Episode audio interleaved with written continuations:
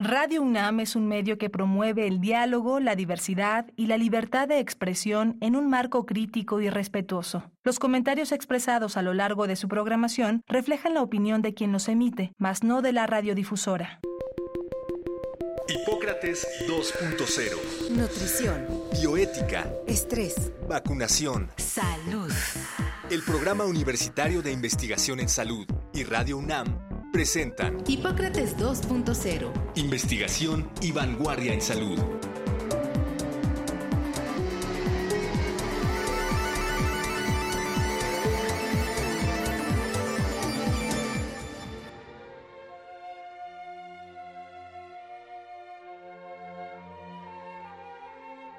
Hola, ¿qué tal? Bienvenidos a Hipócrates 2.0. Yo soy Mauricio Rodríguez, los saludo una vez más. Qué bueno que nos están acompañando otra vez aquí en Radio UNAM.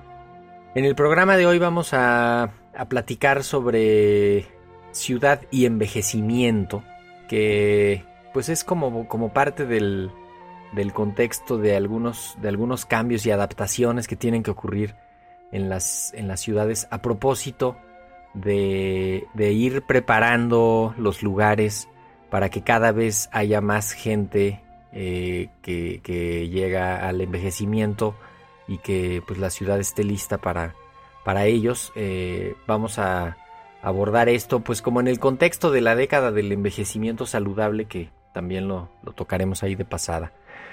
Para platicar sobre este tema invitamos al doctor José Alberto Ávila Funes, que es médico, especialista en geriatría, él es profesor de cursos de su especialidad, miembro de la Academia Nacional de Medicina, miembro nivel 3 del Sistema Nacional de Investigadores y actualmente es director de enseñanza en el Instituto Nacional de Ciencias Médicas y Nutrición, Salvador Subirán, y precisamente pues le pedimos que nos ayudara a, conocer, a entender qué es esto y qué podemos hacer para poder armonizar las, las ciudades y prepararlas para que cada vez viva más gente eh, pues de, de, edad avanzada en ellas. Así que lo primero es saludarte, José Alberto. Muchísimas gracias por aceptar la invitación. Bienvenido. Muy, muchas gracias por la invitación y por el interés en el tema. Sí, pues es, es justamente el contexto que, que, que, se plantea de desde hace unos años, ¿no? Del 21, 2021, la década del envejecimiento saludable, eh, y es irnos preparando para, para esto que está ocurriendo y que, y que no va más que a seguir avanzando y a ocurrir, ¿no? Así es, la iniciativa de la Organización Mundial de la Salud propone pues que los gobiernos y los países se preparen ante un proceso que se vive mayor y menor, de mayor o menor intensidad en distintas regiones del mundo, que es el envejecimiento de la población, pues para que las condiciones de las personas mayores, que desgraciadamente no son las mejores en todos lados, pues eh, sean eh, apropiadas para esta etapa de la vida. El envejecimiento es, es producto del éxito y de los logros de la medicina. Y pues sí hay unas implicaciones demográficas, ¿no? En, el, en, en cuanto al número de personas, las actividades, las necesidades, eh, las características de las poblaciones. Lo vimos ahora en la pandemia, ¿no? Le, le pegó diferente la pandemia a, países, a ciudades donde tenían poblaciones de, de adultos mayores y, lugares donde había más adultos mayores. Eh, definitivamente plantean una, una realidad diferente para la que seguramente hace algunos años no estábamos tan preparados. Pero ¿por qué no nos ayudas ahí con una reflexión inicial sobre estos dos, dos aspectos? Sí, el número de personas mayores aumenta en el mundo y por supuesto México no es la excepción. Eh, sin embargo, el aumento en la expectativa de vida no significa necesariamente pues una mejora global de las condiciones de salud de las personas, sino también al contrario, el envejecer aumenta la probabilidad de desarrollar problemas de salud, aumenta la probabilidad de tener discapacidad, aumenta la probabilidad pues también de tener eh, otra serie de problemas en donde el entorno tiene algo que ver. México es un país en transición aún eh, epidemiológica y demográfico, o sea, seguimos viviendo enfermedades de países en desarrollo y las del primer mundo, y también la proporción de personas mayores sigue aumentando. Casi alrededor de 15 millones de personas de México tienen 60 años y más. Y sí, efectivamente, el envejecimiento poblacional se puede considerar un éxito del avance tecnológico, pero en el caso de países en vías de desarrollo hay una característica particular. Si bien quien alcanza, por ejemplo, a llegar a vivir 60 años en México puede aspirar a vivir aún, aún 20 años más al menos, una cuarta parte de ese tiempo va a ser vivido con discapacidad eh, o con gran dependencia. Entonces, de aquí la pregunta, ¿para qué vivir más si una parte importante del tiempo va a ser pues en dependencia o con problemas de salud graves que no solamente van a impactar en una calidad de salud deficiente, sino también uh, pues impacta en, los cuidadores de estas personas y por supuesto eh, el cuidado de personas enfermas, dependientes y demás es algo también muy costoso, por lo que a nivel de salud también hay muchos problemas eh, económicos, pues. Y sí, sí, sí, las, las instituciones que van a atender a estas personas, ¿no? También hacerse tienen... cargo, así es, de, de, de, este sector de la población. Así que precisamente en, en un intento de mejorar tanto las condiciones de salud de las personas que van hacia la vejez o que ya son mayores y también de mejorar las políticas de atención hacia ellos, incluyendo la percepción de la vejez en la población, o sea, de verlo como una etapa normal de la vida y no como algo indeseable. Esta década del envejecimiento saludable que comenzó el día 1 de octubre de 2021, el Día Internacional de las Personas de Edad, pues nos marca la pauta de un tiempo que pues se da a las naciones, como decía, para prepararse a mejorar el campo pues de atención de, en el mundo y México hace parte de este compromiso. Más o menos en qué consiste lo de la preparación, porque es en algunas cosas es transformar la infraestructura de las ciudades, ¿no? Sí, y pues comenzando desde la percepción acerca de las personas mayores mismas. Por ejemplo, en México tenemos datos de estudios que se hacen en población en donde se sabe que cada vez hay más preocupación de los mexicanos acerca pues de la vejez. Sin embargo, la persistencia de estereotipos negativos hacia las personas mayores también es muy común. Cuando a alguien en México le preguntan ¿Usted a qué asocia la vejez, por ejemplo? Pues los estereotipos o imágenes negativas son las que predominan. Son gente que es como niño, es gente dependiente, gente que enferma, gente que cuesta más. O sea, sí hay una preocupación al parecer genuina y han habido avances importantes en el, en la atención de las personas mayores, pero este estereotipo negativo aún persiste. Y esto también es, pues, sería injusto no reconocer, como decía, que ha habido una serie de avances en la protección de las personas mayores a nivel legislativo, a nivel de programas sociales y también el interés de los gobiernos, particularmente de los gobiernos locales, en hacer que el ambiente en el que se vive pues sea amigable con las personas mayores. Y en este sentido, la discapacidad, por ejemplo, que es uno de los desenlaces quizá más temidos por las personas mayores, porque cuando uno les pregunta a ellos, ¿usted a qué más tiene, a qué más le tiene miedo? No es a la muerte como uno podría pensar, ¿no? Eso quizá la gente más joven es a lo que le tiene miedo.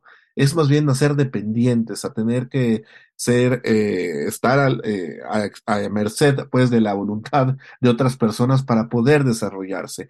Y mucha de esta discapacidad física está impuesta por el entorno. La principal causa de discapacidad, por ejemplo, en aspectos físicos, dictada pues por el medio ambiente, es por barreras físicas, por mala, mal diseño.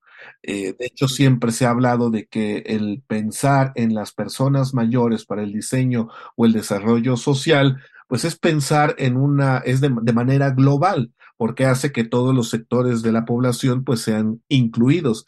A diferencia si se desarrolla una estructura solo pensando en la gente joven, hablo de aspectos físicos una vez más, que puede tener un límite o ser eh, problemático para las personas de mayores. Sí, además no solo, o sea, al, al estar pensando en, en, ese componente de discapacidad, al mismo tiempo estás incluyendo a todos los que tienen discapacidad de cualquier otra edad, ¿no? O sea, cuando haces entornos amigables, rampas, señalización, eh, colocas el, elevadores, ¿no? Eh, haces que funcione toda la infraestructura para, pues para, cuando menos, favorecer la movilidad, ¿no? me imagino que hay como una especie de lista de cotejo, una checklist para ir diciendo, a ver, hay que ir haciendo esto y qué, qué incluiría esta lista de cotejo. La, la prioridad, además de este componente educativo que también entiendo por lo que cuentas, que tiene que haber un componente educativo de, de aceptación, de integración de los adultos mayores, ¿no? Este, de hecho, ahorita te voy a preguntar si está bien lo de que los adultos mayores sean los empacadores en las tiendas, ¿no? Ahorita podemos pensar en eso un poco, eh, pero, pero esta lista de cotejo, regreso, ¿cuál es el plan de ruta para esto? O sea, ¿por dónde empiezas a modificar una ciudad? Pues cuando hablamos de las ciudades o las comunidades amigables de las personas mayores, pues se refiere a aquellos lugares que los servicios y las estructuras físicas se adaptan para ser más inclusivos y pues que se van a ir ajustando de manera dinámica de acuerdo a las necesidades de la población, pues para mejorar la calidad de vida de la gente cuando envejece, ¿no? Una ciudad amigable participa o fomenta el envejecimiento saludable, optimizar los recursos para mejorar la salud, la seguridad y la inclusión de las personas mayores dentro de sus mismas comunidades. Como decía hace un momento, se hace un ambiente amigable hacer a un, ambiente amigable para la persona mayor implica hacerlo amigable pues para todo mundo, ¿no? Y una ciudad eh, de esta o comunidad pues que también es amigable a las personas mayores implica brindar a este sector de la población la oportunidad de participar más en una vida en una vida de comunidad, envejecer bien, vivir sin temor, sin discriminación, sin pobreza, ofrece pues eh, la oportunidad de crecimiento, desarrollo, seguir envejeciendo de una forma digna, aumenta la Justicia social. Así es, porque los servicios, las políticas, el entorno, la estructura, pues está en camino o está dirigido precisamente hasta este sentido. El transporte, la, la, la protección social, la creación de redes en, en, el entorno, el desarrollo urbano, los espacios públicos, eh, eh, el respeto y la todo es que es transformar la ciudad, ¿verdad? Te quería preguntar en particular en México, esta adaptación hacia ser ciudades amigables con el envejecimiento, con las personas de edad avanzada, ¿cómo, cómo se ve el panorama? O sea, no me imagino, hay un plan nacional y hay un, en el programa de, en el presupuesto de egresos de la federación, hay un apartado para eso. Se deben de hacer inversiones en infraestructura y en otras cosas altísimas, ¿no? ¿Cómo, cómo estamos en México? ¿Qué, qué ciudades van, van lográndolo o no? Hay ciertas ciudades de la, estados de la República, perdón, que han mostrado gran interés en este tema y son pioneros. El estado de Jalisco, por ejemplo, es un muy buen ejemplo porque ahí es donde primero se reconoce la primera ciudad eh, amigable o la comunidad amigable con las personas mayores, siendo Zapopan, precisamente el primer municipio en el año 2018.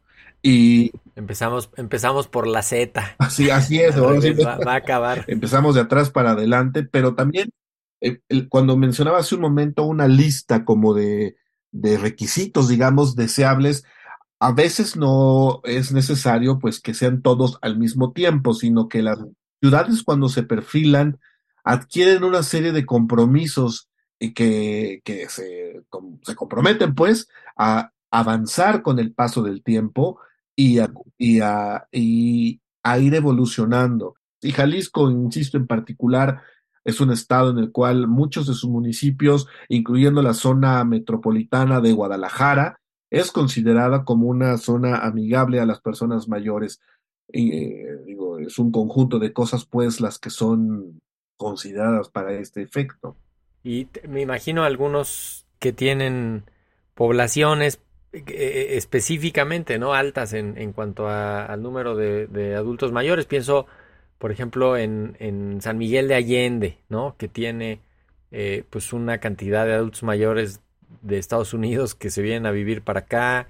Eh, algunos otros ciudades que pues que se va la gente grande ya a pasar ahí este ya su jubilación o su no este en Puerto Vallarta también hay una, una población muy grande de, de, canadienses, de Estados Unidos, que vienen a, pues básicamente a estar eh, disfrutando del, clima y de las, de las oportunidades, pero el, no me puedo imaginar el reto de, de, de las geográfico del asunto. O sea, estas colonias que están, este, que, que, que tienes que subir escaleras y escaleras para entrar, que tienes que caminar y caminar para el, para el transporte público. Me imagino que eso en algún momento le va a llegar estos programas y van a tener que modificar algo de esa, de esa infraestructura, ¿no? Es, es, la Ciudad de México tiene unas zonas inaccesibles para los que se pueden mover, no me lo puedo imaginar para, para los adultos mayores, ¿no? O sea, se quedan atrapados en sus comunidades, no pueden salir. Sí, definitivamente así es, y no solamente por el, digamos, por las zonas, digamos, montañosas que puede haber en Iztapalapa, en, en, en, Coajimalpa, en partes de Tlalpan, sino también por un mal diseño urbano, ¿no? En Coyoacán, por ejemplo, las características de, la, de las calles muy bonitas y demás, pero pero con una banqueta del que no cabe un, o sea, no, no, caben los dos zapatos. Hay hoyos ahí con las piedras y una serie de caídas. Ahora en la pandemia, por ejemplo, las personas, esos son datos muy interesantes porque en el caso de la ciudad, eh, el, confinamiento en, algunas sector, en algunos sectores, pues no tuvo mucho impacto psicológico porque las personas estaban acostumbradas a no salir de sus casas, ¿no? Entonces la respuesta era, pues si de por sí yo no salgo, eh, entonces pues ya. Sí, la diferencia fue quizá que no recibieron visitas, ¿no? Y eso también les afectó. Sí, claro, sí, así es, digo, sí, un, un impacto terrible el que tuvo la pandemia, la salud mental de las personas en general, pero este sector de la población de por sí puesto de un lado o eh, discriminado y demás, pues la pandemia fue el pretexto perfecto para pues para dejarlos aún más de lado, ¿no? Siendo los más vulnerables ellos. Quiero nada más como plantear así, ¿por dónde, por dónde empezar? O sea, hay que transformar los espacios físicos y, y, adecuarlos y preparar y eso. ¿Por dónde empezar? Eh, ¿Hospitales? y, todas las áreas de atención de la salud, ¿no? Que sea lo primero que se remodele, que se acomode, que esté listo para eso. Y luego mercados y luego transporte público y luego oficinas de servicios. Decía, ¿Por dónde? Sí, eso, es una pregunta muy interesante, pero creo que el inicio es precisamente una palabra que usamos mucho en geriatría, es, es en comenzar con la geriatrización precisamente nuestro caso de los profesionales de la salud, pero ahora pues de aquellos que deciden precisamente en, en, en, en, el desarrollo de cada uno de estos planes, porque yo lo decía hace un instante, ¿no? El, el, el hacer el entorno eh, eh, amigable con las personas mayores hará un mejor lugar para todos. Entonces, ese, ese sería el primer paso y, y cada uno de las disciplinas, áreas y demás, pues adquirir el compromiso precisamente para fomentar eh, este acceso a acceso, perdón, o, o, creación de servicios pues apropiados para las personas mayores. Ese momento que sería un poco injusto no reconocer los avances. Ciudad de México sigue siendo pionera en muchos aspectos, evidentemente aún no es suficiente y pues debemos seguir trabajando. Los hospitales, lugares públicos de, de, de, atención por parte del gobierno de la ciudad y demás, pues todos los, todos hemos ido al banco a pagar la tenencia o, la, o la, el predio. Suelen haber filas específicas para las personas mayores, suele haber consideraciones especiales para las personas. Sí, en el supermercado, ¿no? En los supermercados hay, hay, siempre hay tres o dos o tres cajas especiales para... O que van a pagar la licencia de conducir, por ejemplo, siempre los pasan antes. O sea, sí hay una serie de, de políticas pues ya establecidas por parte del, del, del gobierno que considera pues a ese sector de la población en prioridad para hacer la vida más fácil precisamente, ¿no? Y todas las prestaciones también que haya con la misma tarjeta del, de la, del, del, del, INAPAM, por ejemplo, el acceso gratuito a museos, al transporte público, descuentos muy importantes en el pago de, eh, de, servicios, el pago de menos impuestos por ciertas cosas, etcétera, pues hacen también eh, un en beneficio claro para el sector de la población. Por eso, digo, aunque aún faltan muchas cosas, no estamos tan, no, no estamos en cero precisamente para eh, la atención del sector de la población, pero sí hay mucho trabajo que hacer para que el punto de vista urbano y diseño y demás, pues siga siendo apropiado para las personas.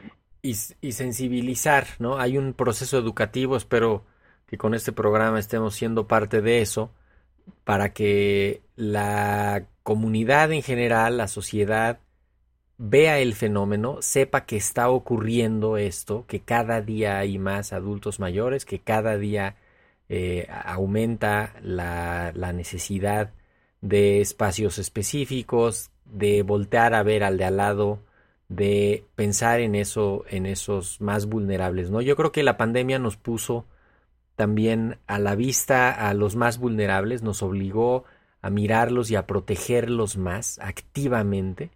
Eh, nos, no, nos, nos, los, nos los sacó a vacunar primero, nos, nos hizo cuídalos, ¿no? Como que a los primeros en los que nos, nos fijamos para cuidarlos extra fue a ellos. Entonces, eh, pues sí, hay una realidad que no podemos, no podemos quitarla. Todos tenemos un adulto mayor cerca, ¿no? En, en, en, todos nuestros entornos. El mensaje importante también es que la vejez es una etapa normal de la vida. Las personas sí. mayores, en su mayoría, o sea, nuestra cabeza está empapada de imágenes negativas, pero la mayoría de ellas cumplen con un rol social, viven de manera autónoma en sus casas y digo, y, hacen actividades que la mayor parte del tiempo no son remuneradas y que son útiles. El ejemplo que siempre ponemos cuando estamos en cursos, ¿cuántos de ustedes, su mamá, la abuelita, o se queda a cuidar a los niños, hace el quehacer, hace la comida, tiene una serie de un rol que sí, que en otros países que no culturalmente no es así, pues uno hay que pagar los servicios o no se tiene niñera y uno tiene que llegar de trabajar a cumplir con este rol. Entonces hace un, una serie de actividades no reconocidas. En México también los cuidadores, por ejemplo, son más personas mayores, eh, hay más mujeres, así que también hay una feminización del envejecimiento, no solamente en, este, en estas cosas de cuidado, sino también hay más mujeres que son personas mayores, eso digo, eso tiene otro tipo de explicaciones, pero hay que ver pues las cosas con perspectiva tanto de género, aquí también podremos decir pues por, por edad y pues considerar que el la imagen está cambiando y los, las personas mayores de las siguientes décadas, pues son personas que ya vivieron en los 60 los 70 en donde la imagen clásica de la persona mayor en una mecedora tejiendo, pues eso iba a quedar en el pasado, ¿no? Entonces, tenemos que trabajar por una imagen positiva del envejecimiento y considerarlo, usar, favorecerla, que la gente, los medios de comunicación la promueva, Luego, porque pareciera que la vejez también es algo indeseable, ¿no? En la publicidad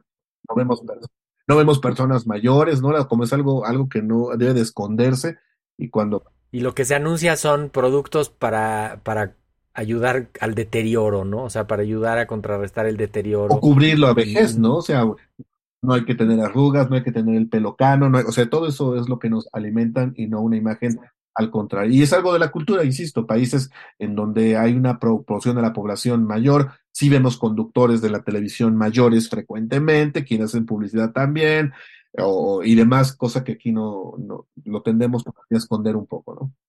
No quiero dejar en el aire la pregunta de los empacadores del supermercado. ¿Qué opinión te merece? eh, definitivamente también por experiencia personal, eh, este tipo de actividades vista como una oportunidad precisamente para mostrar que las personas siguen siendo útiles. Eh, el, es visto, insisto, como una forma pues, de empleo, entre comillas, medio informal, porque las personas pues no están a sueldo ni tienen serie de prestaciones, pero sí se les permite la, se les da la oportunidad, como mucho tiempo estuvimos viendo en los niños que hacían esta actividad, ahora en las personas mayores quienes lo hacen en el súper. Eh, digo, es un poco, no sé si llamarlo triste, pues, de que gente muy mayor esté haciendo esto en el sentido de que deberían estar disfrutando el, pues, los frutos de una vida muchas veces de trabajo, y, pero la siguen eh, trabajando precisamente por la ausencia de una planeación de una vejez particularmente tranquila desde el punto de vista económico, pero es algo pues meritorio, a lo mejor habrá que ser un poco más generosos y pacientes con las personas mayores también, porque eso es lo que notamos a veces la gente. Sí, para muchos seguramente es, su actividad, ¿no? O sea, lo, único que salen a hacer es a las personas que ven, es a las que ahí están en ese ratito. Este, de otra manera estarían en su casa encerrados, encerradas, eh, sin visitas, ¿no? Sin, sin ninguna motivación. Así es. Sí, digo, insisto un poco digo, pues no sé cómo responder bien esa pregunta porque digo, no, no, no, pero justo lo, porque además eh, podría, podría leerse como, como malo, pero pues también tiene un lado positivo y, definitivamente pues hay que ayudar y hay que retribuir ahí el trabajo que se está haciendo, como, como lo mencionas, con paciencia, con tolerancia, con, con empatía, pues no lo vamos Creo que la palabra clave es la empatía, es eso, hay que ver que están en esa situación por algo y no muchas veces por gusto y placer, ¿no? Sino que precisamente están desarrollando una actividad que les permite tener un ingreso eh, y contribuir ya sea a su bienestar personal o de su hogar. Perfecto. Pues con esa idea nos vamos, eh, doctor José Alberto Ávila, médico geriatra, profesor de su especialidad y, actualmente director de enseñanza en el Instituto Nacional de Ciencias Médicas y Nutrición. Muchísimas gracias. Te vamos a invitar para ir platicando sobre las, perspectivas de, la década del envejecimiento saludable. Me parece que podemos ir ahí hilvanando varios, temas y varios conceptos, no quitar el, dedo de reglón y precisamente posicionar el tema y, hacer lo que hay que hacer ¿no? en, esta, en, esta década. Tenemos todavía muchos años por delante. Muchísimas gracias por, por haber aceptado la invitación, eh, José Alberto. Muchísimas gracias a ustedes por el interés y Esperamos vernos pronto. Pero pues ya vieron que habrá mucho para hablar de este tema. Trataremos de, darle, de darle seguimiento y de traer más temas sobre, sobre envejecimiento. Eh, ya hemos hablado un par de veces al respecto, pero definitivamente es algo que ir, algo que hay que ir incorporando. Por lo pronto me despido. Les agradezco que nos hayan escuchado. Yo soy Mauricio Rodríguez. Esto fue Hipócrates 2.0. Quédense en sintonía de Radio UNAM y espero que nos acompañen la próxima semana. Muchas gracias. Agradecemos al doctor Samuel Ponce de León, coordinador del Programa Universitario de Investigación en Salud y coordinador académico de esta serie. El Programa Universitario de Investigación en Salud y Radio UNAM agradecen tu escucha. Te esperamos la siguiente semana para platicar sobre lo último en materia de salud e investigación en Hipócrates 2.0 investigación y vanguardia en salud. Se despiden de ti en la producción Patti Gamboa, Héctor Castañeda y Alejandra Gómez. Hipócrates 2.0, Radio UNAM. Experiencia sonora.